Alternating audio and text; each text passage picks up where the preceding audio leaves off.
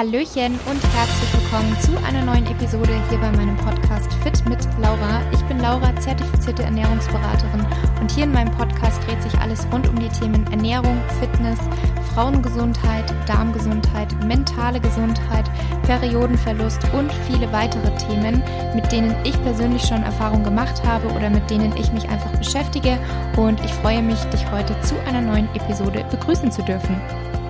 Für weiteren kostenlosen Content und wenn du einen Einblick in meine tägliche Ernährung und mein Training haben möchtest, folge mir auch sehr gerne auf Instagram. Dort findest du mich unter fit-laura. Und wenn dir mein Podcast gefällt, wenn du regelmäßig meine Podcast-Episoden hörst, würde ich mich riesig freuen, sofern du es noch nicht gemacht hast, wenn du dir eine Minute die Zeit nehmen möchtest und mir bei Apple Podcasts eine Bewertung hinterlassen möchtest. Und damit willkommen zur heutigen Podcast-Episode. In der heutigen Folge soll es darum gehen, wie ich mich eigentlich ernähre. Weil zum Beispiel auch auf Instagram bekomme ich aktuell immer wieder mal die Frage, ob ich mich jetzt eigentlich rein vegetarisch oder rein vegan ernähre.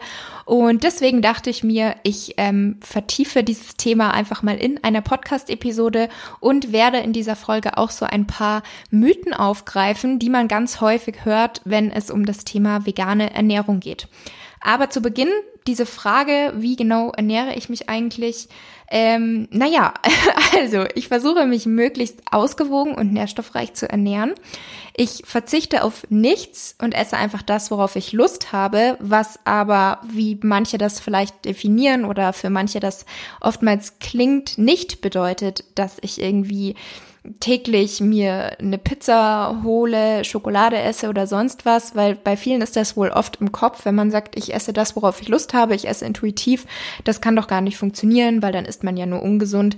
Aber so ist es bei mir persönlich nicht und ich glaube, das hängt auch damit zusammen, dass ich einfach eine gewisse Grundkenntnis über Ernährung habe, über einzelne Lebensmittel, dass ich auch einfach weiß, was mir gut tut, was mein Körper braucht, um einfach fit zu sein. Und dazu zählt definitiv nicht irgendwie Junkfood oder Süßigkeiten, aber ich verbiete mir diese Sachen halt auch nicht. Das heißt, wenn ich mal Lust habe auf eine Pizza, die ich nicht selber gemacht habe, oder wenn ich mal Lust habe auf ein ganz normales Eis, ein Ben Jerry's Eis oder jetzt ein Eis von der Eisdiele oder auf eine Schokolade, dann genieße ich das auch. Dann esse ich das aber auch bewusst. Und genau, also ich verzichte auf nichts und esse das, womit ich mich einfach wohlfühle. Und mittlerweile ist tatsächlich, was so die Gesamtheit meiner Ernährung angeht, der Großteil pflanzenbasiert. Und hier schaue ich einfach darauf, dass ich natürlich zum einen täglich ähm, eine gewisse Menge Obst und Gemüse esse, der Großteil Gemüse, aber zum Beispiel beim Frühstück ist immer Obst dabei und ich versuche hier auch möglichst viel Abwechslung reinzubringen und viele Nährstoffe zu decken. Allerdings schaue ich jetzt natürlich nicht, dass ich das Ganze irgendwie perfekt gestalte, damit ich möglichst viele ähm, Nährstoffe ohne jetzt irgendwie Nahrungsergänzungsmittel decke, sondern auch hier schaue ich halt einfach, was bekomme ich, was ist vielleicht auch saisonal, ähm, was schmeckt mir gut. Also ich versuche versuche da nicht das Ganze perfekt zu machen und nehme auch Nahrungsergänzungsmittel, um einfach auf Nummer sicher zu gehen, dass ich gewisse Nährstoffe, die kritisch sein könnten, einfach abdecke weil man kann natürlich einen Großteil der Nährstoffe ähm, über eine, einen ausgewogenen Mix von Lebensmitteln, vor allem eben Obst und Gemüse decken. Aber wie gesagt, man muss halt sich nicht unter Druck setzen und schauen, dass das Ganze perfekt ist oder so. Dann esse ich zum Beispiel auch so gut wie täglich Hülsenfrüchte, also Bohnen, Kichererbsen, Linsen. Ähm, ich baue gesunde Fettquellen in meine Ernährung ein, also wirklich bei jeder Mahlzeit eigentlich habe ich gesunde Fettquellen, Nüsse, Avocado, Samen, Kerne, aber auch mal Lachs. Ähm, ich achte auf meine Ballaststoffzufuhr, das heißt, ich esse komplexe Kohlenhydrate beziehungsweise Vollkornprodukte. Ähm, also da habe ich auch eigentlich in jeder Mahlzeit was dabei. Beim Frühstück sind das oft Haferflocken. Aktuell versuche ich aber auch hier so ein bisschen mehr Abwechslung reinzubringen. Also mal Buchweizen, mal Hirse, ähm, oder auch mal Dinkelflocken. Also ich versuche da so ein bisschen zu variieren, auch angesichts meines kleinen Projektes. Da muss ich natürlich auch ein bisschen Abwechslung in die Rezepte bringen. Ähm, dann ähm, beim Mittagessen oder Abendessen, auch da ist immer irgendwas dabei. Reis, ähm, es kann normaler Reis sein oder auch mal Vollkornreis oder Wildreis, Quinoa, Hirse, ähm, Polenta, Kartoffeln. Da gibt's ja auch eine riesige Auswahl. Und tatsächlich muss ich auch sagen, dass so bei meiner Lebensmittelauswahl das das Thema Ballaststoffe eigentlich kein Problem darstellt. Also die habe ich in der Regel gedeckt. Ähm, dann Thema Milchprodukte, die habe ich tatsächlich weitestgehend reduziert. Zum einen teste ich aktuell, ob das vielleicht mit meiner Haut zusammenhängt, weil ich aktuell nicht zufrieden bin mit meiner Haut und einfach mal schaue, ob es vielleicht daran liegt. Ich habe die zwar eh schon wirklich jetzt seit langem reduziert. Ähm, aber habe halt schon Proteinpulver, also das Total Protein, was ja auf Molke basiert, habe ich schon regelmäßig noch gegessen. Und jetzt gibt es aber ja die beiden veganen Sorten, wo ich sehr, sehr froh drüber bin und die auch geschmacklich super lecker finde. Und jetzt benutze ich halt fast nur noch die. Das heißt, Milchprodukte sind fast gar nicht mehr in meiner Ernährung vorhanden. Und ich muss aber auch sagen, dass ich ähm, zum einen die Alternativen einfach gerne kaufe und sie mittlerweile auch geschmacklich einfach viel lieber mag. Also muss ich wirklich sagen, pure Milch habe ich noch nie gerne getrunken, auch als Kind nicht so gern.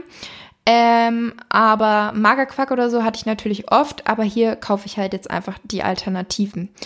Ähm, dann nutze ich zum Beispiel selber keinen Zucker. Also wir haben hier zu Hause keinen reinen Zucker. Was ich habe, sind so Sachen wie ähm, Reissirup, Kokosblütenzucker, Dattelzucker oder eben Alternativen wie Erythrit, ähm, Süßstoffe oder ich süße manchmal auch komplett nur mit Datteln oder reifer Banane. Also da versuche ich ja auch total eine Variation reinzubringen, um es einfach mit nichts zu übertreiben.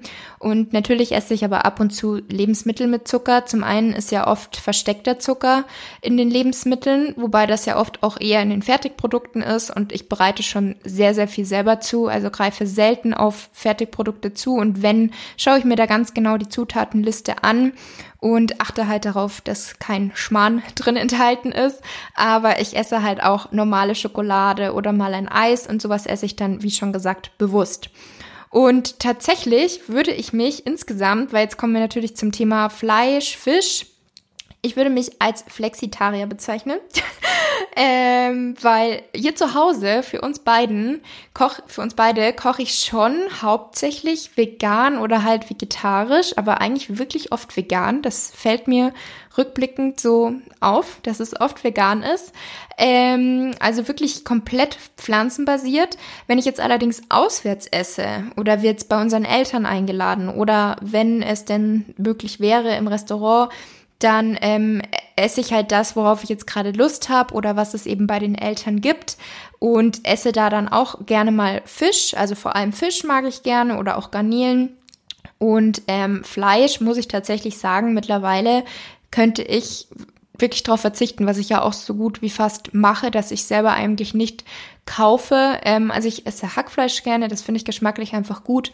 Auch da gibt es ja aber bereits Alternativen. Die sind jetzt natürlich nicht eins zu eins zu vergleichen, aber ähm, wie gesagt, also ich versuche das einfach sehr zu reduzieren und ähm, oftmals schmeckt es mir geschmacklich auch gar nicht oder von der Konsistenz. Also ich bin da schon auch sehr, sehr wählerisch und ich bin aber auch sehr froh, dass ähm, meine Mama und auch die Mama von meinem Freund, dass beide beim Kauf von Fleisch darauf achten, dass es gute Qualität hat. Also das, da habe ich Glück, würde ich sagen. Das finde ich echt gut. Und vielleicht mal ganz kurz zur Definition. Ähm, Flexitarier, laut der Definition der DGE, werden Flexitarier auch als flexible Vegetarier bezeichnet. Sie lehnen die Massentierhaltung ab, möchten die Umwelt schützen, ihre Gesundheit fördern und trotzdem nicht ganz auf Fleisch verzichten. Sie orientieren sich also an der vegetarischen Ernährung und die artgerechte Haltung, also die Qualität der Nahrung, spielt eine wichtige Rolle. Und wenn ich das so lese und höre, dann würde ich mich da tatsächlich aktuell so ein bisschen einordnen. Also ich habe wirklich den Fokus auf einer gesunden pflanzlichen Ernährung und wenn jetzt besondere Anlässe sind oder so, dann esse ich eben auch mit Fleisch oder Fisch. Ähm, genau, an sich muss das natürlich jeder für sich entscheiden, aber so passt es für mich aktuell einfach gut. Und ich glaube, das ist vermutlich auch für viele umsetzbar. Also für jemanden, der bisher Normalfleisch gegessen hat, der wird vermutlich von heute auf morgen jetzt nicht komplett ähm, umsteigen können und oder halt nicht zurechtkommen und alles wieder aufgeben. Und an sich muss das ja auch keiner. Ähm, was ich halt ganz gut finde, wenn es Also es gibt ja tatsächlich immer mehr Menschen, die wirklich bewusst darauf achten, ähm, dass sie nicht so viel Fleisch essen. Also auch zum Beispiel meine Eltern kochen auch unter der Woche eigentlich nur vegetarisch. Meine Mama erzählt mir das immer ganz stolz. So, ja, die ganze Woche gab es jetzt nur vegetarisch und es hat uns auch nichts gefehlt. Und ähm, generell finde ich das einfach ganz gut, dass viele da immer bewusster werden. Es gibt natürlich immer noch viele, die täglich Fleisch essen oder die das gar nicht bewusst machen, die dann sagen, ich esse nicht viel Fleisch, aber eigentlich ist täglich eine Leberkassemmel und irgendwie ein Wurstbrot, was natürlich auch Fleisch ist ähm, auf dem Teller. Aber na gut, und auch zu dem Thema, ich persönlich finde, man muss auch nicht unbedingt immer so seine Ernährung oder generell irgendwas in eine Schublade stecken. Also es gibt ja unglaublich viele Ernährungsformen. Es gibt Vegetarier, es gibt Ovo-Lacto-Vegetarier. Das sind die, die pflanzliche Lebensmittel essen, aber zusätzlich auch Milch ähm, und Eier. Es gibt Ovo-Vegetarier, die essen pflanzliche Lebensmittel und Eier. Also das Ovo steht für die Eier, Lacto für die Milchprodukte. Dann gibt es Pesco für Fisch, das sind dann die Pesco-Vegetarier, Veganer und die Veganer verzichten eben auf alle tierischen Produkte, auch Honig und jetzt so Gebrauchsgegenstände wie Wolle oder Leder. Und es gibt diese Einteilungen, aber an sich muss man sich ja auch nicht zwingend in irgendeine Kategorie einordnen können, sondern sollte einfach selber sich so ein bisschen über die Ernährung, über Lebensmittel informieren, was ist gut, was ist nachhaltig, was tut einem selber gut, was kann man umsetzen. Genau, also ich hoffe, dass da so meine Einstellung ein bisschen rüberkommt. Ähm, was dann eben auch oftmals ist, ist, dass bei vegetarischer oder veganer Ernährung oftmals kritisiert wird, dass es ja kritische Nährstoffe gibt. Bei Veganern ist das zum Beispiel, was sehr bekannt ist, B12 oder auch, was auch häufig genannt wird, ja, Veganer können ja gar nicht ihren Proteinbedarf decken. Ähm, das hört man ja ganz oft. Und bei B12 zum Beispiel ist es so, dass jetzt das nicht nur für Veganer ein kritischer Nährstoff ist, sondern auch für andere Personengruppen. Auch die sollten da Wert drauf legen, aber dazu sage ich später nochmal mehr. Und generell finde ich einfach, es kommt darauf an, ob man insgesamt den Körper mit ausreichend Nährstoffen versorgt. Also es kommt immer darauf an, wie man etwas macht, also wie man sich ernährt. Selbst wenn jemand jetzt alles ist, aber beziehungsweise wenn jemand jetzt nicht Vegetarier oder nicht Veganer ist, aber sich hauptsächlich von Fleisch ernährt oder hauptsächlich von Fertigprodukten, Fleisch und Süßigkeiten, also so die in Anführungsstrichen, Anführungsstrichen mega ungesunde Ernährung, dann hat der mit Sicherheit auch kritische ähm, Nährstoffe. Und was ich persönlich schon an Erfahrung gemacht habe, ist, dass oftmals die Personen, die sich nicht so sehr mit Ernährung beschäftigen, nicht so sehr auskennen, die sind dann oft die, die diese häufigen Mythen dann einfach so raussagen. Und an sich, ähm, ja, ich denke, manche von euch wissen, was ich meine. Ähm, genau. Und außerdem ist es eben so, dass es immer darauf ankommt, wie man etwas macht, habe ich schon gesagt. So ist es zum Beispiel auch bei einer Diät. Wenn man im Kaloriendefizit ist, nimmt man ab weil der Körper einfach dann ähm, mehr verbraucht, als man zuführt. Allerdings bedeutet das noch lange nicht, dass man gesund, erfolgreich und nachhaltig abnimmt, sondern das Wie ist ganz entscheidend. Wie macht man dieses Defizit? Und genau, ähm, wie ich jetzt auch schon gesagt habe, bei einer mischköstlichen Ernährung ist es eben so, dass auch hier Mineralstoffe und Vitamine einen Mangel aufweisen können. Und daher ist generell einfach das Problem vermutlich bei vielen Menschen, dass das Ernährungswissen so ein bisschen fehlt. Also es wäre wirklich sinnvoll, finde ich, wenn das Ganze als Schulfach eingeführt wird ähm, ich fände auch mega cool, da irgendwie regelmäßig Seminare zu geben. da wäre ich sofort dabei. Ähm, oder auch einfach in den Medien. Auch da sollte es einfach mehr hochwertige Informationen zu dem Thema Ernährung geben. Also ich schalte, ich schaue ehrlich gesagt gar nicht oft Fernsehen, weil ich finde, es kommt mittlerweile nur Schmarrn. Es gibt wenige Sachen, wo ich sage, ja gut, kann man mal reinschauen, um einfach abzuschalten. Aber ähm, anstatt so viel Schmarrn auszusenden, könnte man auch einfach mal so ein bisschen hochwertiges Ernährungswissen ähm, ausstrahlen, was wirklich vielen Menschen gut tun würde. Und neben diesem kleinen Einblick in meine Ernährung und auch in meine Gedanken, ähm, wollte ich jetzt so ein paar häufige Mythen, die, was die vegane Ernährung betrifft, eingehen. Und zwar ist Nummer eins, als Veganer kann man ja fast nichts mehr essen. Und da denke ich mir immer, wow. Also die Personen, die das behaupten, haben sich, glaube ich, wirklich noch nicht richtig mit dem Thema Ernährung oder Lebensmittel auseinandergesetzt. Und das ist natürlich wichtig. Natürlich muss man sich Zeit nehmen für eine Ernährungsumstellung. Man muss auch ähm, bereit dafür sein. Also man muss da schon einen gewissen Willen mitbringen und auch gerne neue Rezepte ausprobieren. Und da muss man sich natürlich Zeit nehmen. Generell, wenn man ein neues Rezept testet, braucht man dafür mehr Zeit, als wenn man das jetzt schon öfter gemacht hat und es einfach eine Routine ist, dieses Rezept zu kochen. Und ähm, da auch wirklich einfach mal mit einzelnen Basic-Lebensmitteln auseinandersetzen. Dann wird man sehen, dass ähm, das alles andere ist, als dass man fast nichts mehr essen kann, sondern dass es da so unglaublich viele verschiedene Lebensmittel und auch einfach richtig tolle Rezepte gibt. Also ich habe jetzt hier auch schon zu Hause ein paar vegane Kochbücher und muss sagen, nicht nur von den Bildern sieht das alles unfassbar gut aus, sondern auch alles, was ich bis jetzt nachgekocht habe oder was ich auch selber kreiert habe. Also ich habe ja schon gesagt, dass ich mich wirklich zu einem großen Anteil vegan ernähre, also pflanzenbasiert ernähre und dass ähm, das einfach lecker schmeckt. Also vor allem sind ja auch oft die Gewürze entscheidend. Es ist ja nicht, dass das Fleisch alleine zum Beispiel ein Gericht lecker macht, sondern es sind ja die Gewürze. Fleisch alleine weiß ich jetzt nicht, ob man das so lecker findet. Ich nicht. Aber oft sind es ja die Gewürze. Und was ich zum Beispiel ganz gerne mache, ist, dass ich sowas wie Erbsenproteinschnetzel oder Sojaschnetzel, die an sich ja jetzt auch nicht einen besonderen Geschmack haben, sowas würze ich dann ganz gerne mit so fleischigen Gewürzen. Finde ich zum Beispiel sehr lecker. Ähm, dann die Nummer zwei, was man auch oft, oft hört, ist, dass sich vegan zu ernähren sehr teuer ist. Und zum einen sind Grundnahrungsmittel wie jetzt Haferflocken, Reis, Hülsenfrüchte. Ähm, Gerade Hülsenfrüchte nehmen ja auch eine sehr große, wichtige Rolle in der veganen Ernährung ein. Ähm, Obst und Gemüse, das findet man eigentlich überall und da kann jetzt keiner sagen, das ist zu teuer. Und ähm, zudem ist es auch so, dass jetzt das Angebot veganer Lebensmittel in der letzten Zeit wirklich viel, viel größer geworden ist. Also nicht nur im Bioladen findet man jetzt vegane Produkte, das, was ich auch gerade genannt habe, Reis, Hülsenfrüchte, Gemüse, das findet ihr auch überall, sondern mittlerweile gibt es ja auch wirklich in ähm, Supermärkten, in Discountern, also ich glaube wirklich in jedem Einzelnen findet man so eine Art vegane Abteilung, veganes Regal, irgendwas ist überall wirklich zu finden. Und an dieser Stelle auch einen großen Dank an meinen heutigen Sponsor der Podcast-Episode. Und zwar ist das Aldi, denn auch bei Aldi gibt es mittlerweile ein umfangreiches Sortiment veganer Produkte und das wirklich zu fairen Preisen.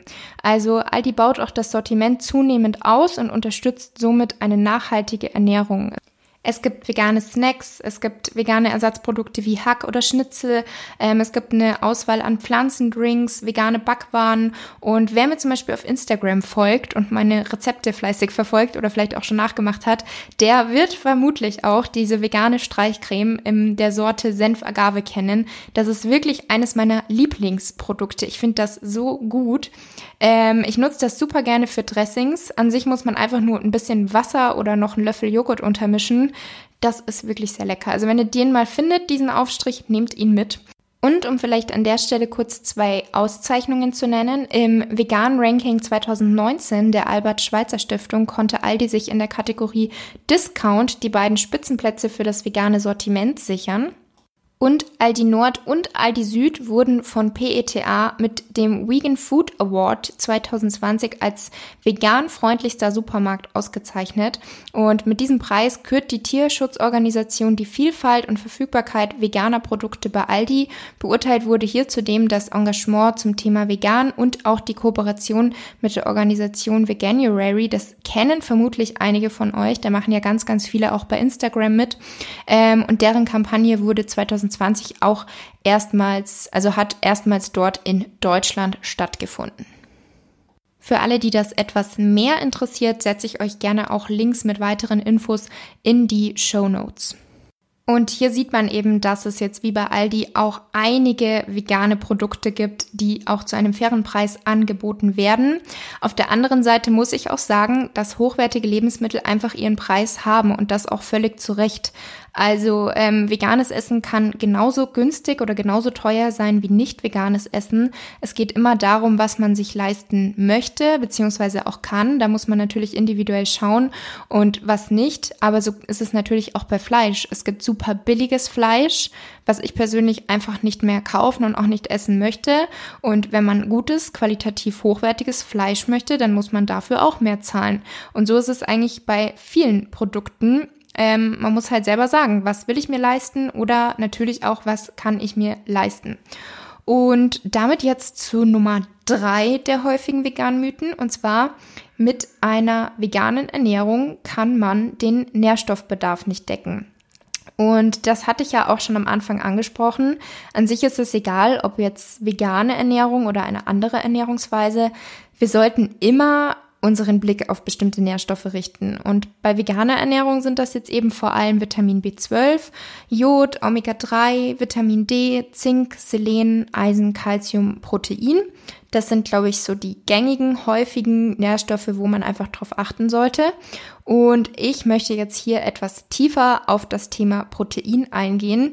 Auf alle jetzt einzeln einzugehen, das wäre ein bisschen too much, aber was ich euch, also wen ich euch oder auch was ich euch definitiv ähm, zu dem Thema empfehlen kann, das ist jetzt hier auch unbezahlte Werbung, einfach Empfehlung, ist das Buch oder generell der Content von Nico Rittenau, der hat ja auch YouTube-Videos. Ähm, der weiß jetzt nicht mal, dass ich ihn hier empfehle, aber ähm, ich denke, den kennen auch viele von euch. Der liefert einfach wissenschaftlich fundierte Antworten auf das Thema vegane Ernährung und auch kritische Nährstoffe. Sein Buch ist darauf ja auch ausgerichtet, also das ähm, Vegan Klischee AD, das sind wissenschaftliche Antworten auf kritische Fragen zu pflanzlicher Ernährung und da findet man eben zu diesen kritischen Nährstoffen komplette Kapitel an Infos. Ähm, ich werde jetzt auf jeden Fall auf das Thema Protein eingehen wie man oder ob man überhaupt vegan den Proteinbedarf decken kann. Erstmal generell zum Thema Protein. Im menschlichen Körper werden 20 Aminosäuren für den Proteinstoffwechsel benötigt. Also Proteine bestehen aus den sogenannten Aminosäuren und acht davon sind essentiell. Das ist Isoleucin, Leucin, Lysin, Methionin, Phenylalanin, Treonin, Tryptophan und Valin. Keine Ahnung, ob es jetzt notwendig war, dass ich die alle nenne, aber das sind die acht essentiellen.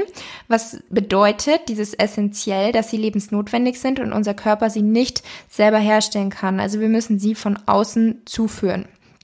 Und jetzt zum Thema Qualität von Proteinen. Da ist ja oftmals dieses tierisches gegenüber pflanzlichem Protein, das tierisches ja viel besser ist. Und die Qualität von Proteinen für uns als Menschen wird anhand der sogenannten biologischen Wertigkeit beurteilt. Also diese biologische Wertigkeit gibt an, wie effizient unser Körper das Protein aus der Nahrung aufnehmen kann. Also wie gut das eben in die körpereigenen Strukturen eingebaut werden kann. Und je ähnlicher jetzt ein Aminosäuremuster aus der Ernährung ist, also je ähnlicher, je ähnlicher das dem Aminosäurebedarf des Körpers ist, desto höher ist die biologische Wertigkeit und dementsprechend eben desto besser ist quasi die Qualität. Und generell ist tierisches Protein jetzt dem, der menschlichen Proteinstruktur oftmals ähnlicher, was aber nicht bedeutet, dass es besser ist, weil unser Körper kann aus verschiedenen Aminosäuren, die ähm, sich eben aus pflanzlichen Lebensmitteln so ergeben, kann er vollständige Proteine einbauen. Also er kann das sozusagen zusammen puzzeln. Erstmal vielleicht allgemein, worin stecken eigentlich Proteine? Also in welchen pflanzlichen, ähm, genau, in welchen pflanzlichen Lebensmitteln steckt Protein? Weil auch das ist eine häufig gestellte Frage. Laura, welche pflanzlichen Lebensmittel kann ich denn eigentlich verwenden, um mein Protein zu decken? Ähm, es gibt die Sojabohne, die auch zu Hülsenfrüchten zählt, also generell Hülsenfrüchte, weiße Bohnen, Kidneybohnen, Kichererbsen, grüne Erbsen, Linsen, Tofu, Tempel. Dann ähm, Getreide oder auch Pseudogetreide wie Quinoa, Buchweizen, Vollkornmehl, Haferflocken, dann jegliche Arten von Nüssen und Samen enthalten Protein, also Kürbiskerne, Hanfsamen, Sonnenblumekerne, Walnüsse, Mandeln, Leinsamen, Cashewkerne, Sesam und da gibt es zum Beispiel ja auch Kürbiskernprotein, Hanfprotein, Sonnenblumenprotein, ähm, Mandelmehl, Leinsamenmehl, was dann oftmals auch, ähm, wo das Fett entzogen ist, also dass nicht mehr der Fettanteil so hoch ist, aber eben ein hoher Proteinanteil. Ich zum Beispiel nutze unglaublich gerne Mandelmehl. Ähm, dann auch Gemüse und Pilze enthalten auch teilweise Protein, zum Beispiel Champignons, Brokkoli und Spinat. Also da gibt es schon ein paar Quellen. Und bei einer ausgewogenen, abwechslungsreichen Ernährung nimmt man eigentlich fast automatisch ausreichend pflanzliches Protein zu sich, wenn man jetzt nicht im Kaloriendefizit ist. Und um alle essentiellen Aminosäuren aufzunehmen, also um sozusagen dieses Puzzle, was ich gesagt habe, zu vervollständigen, sollte man folgende Lebensmittelgruppen kombinieren, denn diese Träger ergänzen sich dann untereinander und das erhöht die biologische Wertigkeit. Und zwar ist das zum einen Hülsenfrüchte, wenn, denn die enthalten Lysin, welches in anderen Lebensmitteln limitiert vorkommt. Deswegen sollten Hülsenfrüchte tatsächlich auch täglich auf dem Speiseplan stehen. Dann Getreide bzw. Pseudogetreide auch und Nüsse und Samen. Also diese drei Hülsenfrüchte, Getreide bzw. Pseudogetreide, Nüsse oder Samen. Das alles drei zusammen kombinieren und das reicht auch, wenn man das ähm, über den Tag verteilt kombiniert. Also ihr müsst nicht zwingend in einer Mahlzeit immer diese drei haben. Es reicht auch über den Tag verteilt. Und das kann zum Beispiel sein ein ähm, Cookie Dough zum Frühstück, ähm, da habt ihr dann schon mal Hülsenfrüchte drin und je nachdem, was ihr noch drin habt, habt ihr vielleicht sogar auch noch Getreide in, an, in Form von Haferflocken und ein bisschen Nüsse in Form von ein paar Mandeln drüber oder Nussmus. Da habt ihr schon mal alle drei drin. Oder was herzhafte Speisen angeht, Kichererbsen, Brokkolisalat mit einem Sesamdressing, ähm, rote Linsendahl mit Reis, Vollkornnudeln mit einer Linsenbolognese und dann drüber vielleicht noch Cashew-Parmesan. Chili con Carne, äh, Chili Sin Carne, wo ihr Bohnen und Mais und vielleicht noch Quinoa drin habt, ein Gemüsecurry mit Reis und Tofu. Also da gibt es viel und generell gibt es einfach viele leckere Rezepte. Ähm, und was aber noch eine Empfehlung ist, ist, dass man generell die Proteinzufuhr bei einer rein pflanzlichen Ernährung um 5 bis 25 Prozent steigert. Und dann ist man eben auf sozusagen Nummer sicher, dass man da auch genug Protein zu sich nimmt. Und Fazit zu diesem Thema Protein ist jetzt, dass bei einer ausgewogen zusammengestellten veganen Kost, die ähm, auch eine ausreichende Kalorienzufuhr sicherstellt, dass dann alle essentiellen Aminosäuren gedeckt werden können und daher der Proteinbedarf gedeckt wird. Ähm, was ein weiterer kritischer Nährstoff ist, ist Vitamin B12. Das, glaube ich, wissen oder kennen vermutlich auch viele, dass man das, äh, äh, dass man das oft hört beim ähm, Thema vegane Ernährung, das Vitamin B12, dass man da definitiv drauf achten sollte. Ähm, in einer für den Menschen verfügbaren Form kommt es nämlich tatsächlich nur in tierischen Lebensmitteln vor gibt zwar ähm, ein paar wenige Lebensmittel, welche potenzielle pflanzliche Vitamin B12-Quellen sein könnten, aber es ist einfach sicherer und günstiger und einfacher, das Vitamin B12 über ein Supplement zu decken. Und ähm, ich hatte das ja am Anfang bereits angesprochen. Es ist schon so, dass Veganer ein höheres Risiko für einen B12-Mangel haben, aber auch Vegetarier und Mischköstler ab dem 50. Lebensjahr können einen Mangel entwickeln. Und mögliche Nebenwirkungen oder Schäden, sag ich mal, bei einem Mangel sind eben Blutarmut, die Dauerschädigung des Rückenmarks, neurologische Störungen wie zum Beispiel psychische Auffälligkeiten wie jetzt Gedächtnisschwäche, Ermüdungserscheinungen, Aufmerksamkeitsdefizite oder auch depressive Verstimmungen.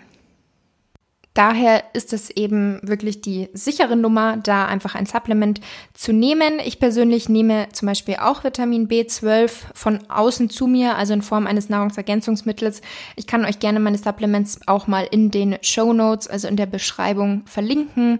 Wenn ihr Fragen dazu habt, könnt ihr mir da auch gerne bei Instagram jederzeit Fragen stellen. Und jetzt kommen wir zum zum allerletzten Punkt dieser heutigen Episode und zwar ist das das Thema Soja. Darauf gehe ich allerdings jetzt nur kurz ein. Ich habe das aber auch schon in einer anderen Folge etwas ausführlicher besprochen.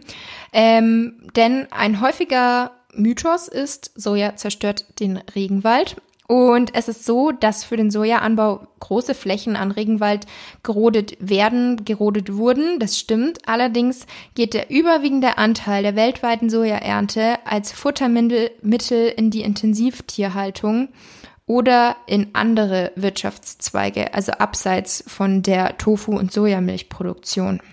Dann hört man auch oft, dass Soja Männer verweiblicht und das wurde auch bisher in keiner Studie, die am Menschen gemacht wurde, bestätigt. Also bisher zeigen die Studien am Menschen keine negativen Auswirkungen jetzt in Bezug auf Spermienqualität oder Testosteronspiegel oder ähnliches.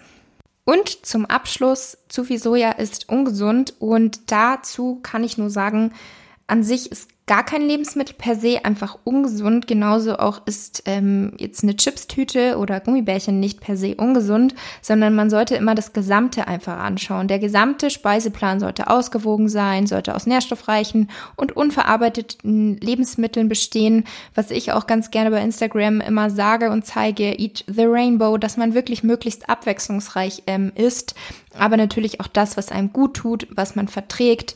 Und ähm, solange jetzt andere gesunde Lebensmittelgruppen nicht vernachlässigt werden, zeigt ein regelmäßiger Sojakonsum auch keine gesundheitlichen Nachteile. Also von daher kann man das so nicht sagen, zu viel Soja ist ungesund. Also zu viel Brokkoli ist auch ungesund, wenn dadurch dann einfach ähm, andere Nährstoffe vernachlässigt werden. Also das, das finde ich generell ist immer schwierig auch zu sagen, was ist gesund, was ist ungesund, was ist schlecht, was ist gut. Man muss das immer im Gesamten betrachten. Und das ist jetzt auch der Abschluss der heutigen Episode. Ich hoffe sehr, sie hat euch gefallen. Wie immer freue ich mich, wie ich es auch schon am Anfang gesagt habe, wenn ihr meinem Podcast eine Bewertung dalassen wollt. Ähm, gerne auch einen Kommentar. Ich liebe es, diese Kommentare durchzulesen. Ich lese auch jeden einzelnen und freue mich immer so sehr. Und ansonsten dürft ihr mir auch jederzeit gerne bei Instagram schreiben, sei es Feedback oder neue Themenwünsche oder ja, auch konstruktive Kritik nehme ich auch sehr, sehr gerne an. Und jetzt wünsche ich euch noch einen wunderschönen Tag oder Abend, wo auch immer du dich befindest. Und bis zum nächsten Podcast, nächsten Montag.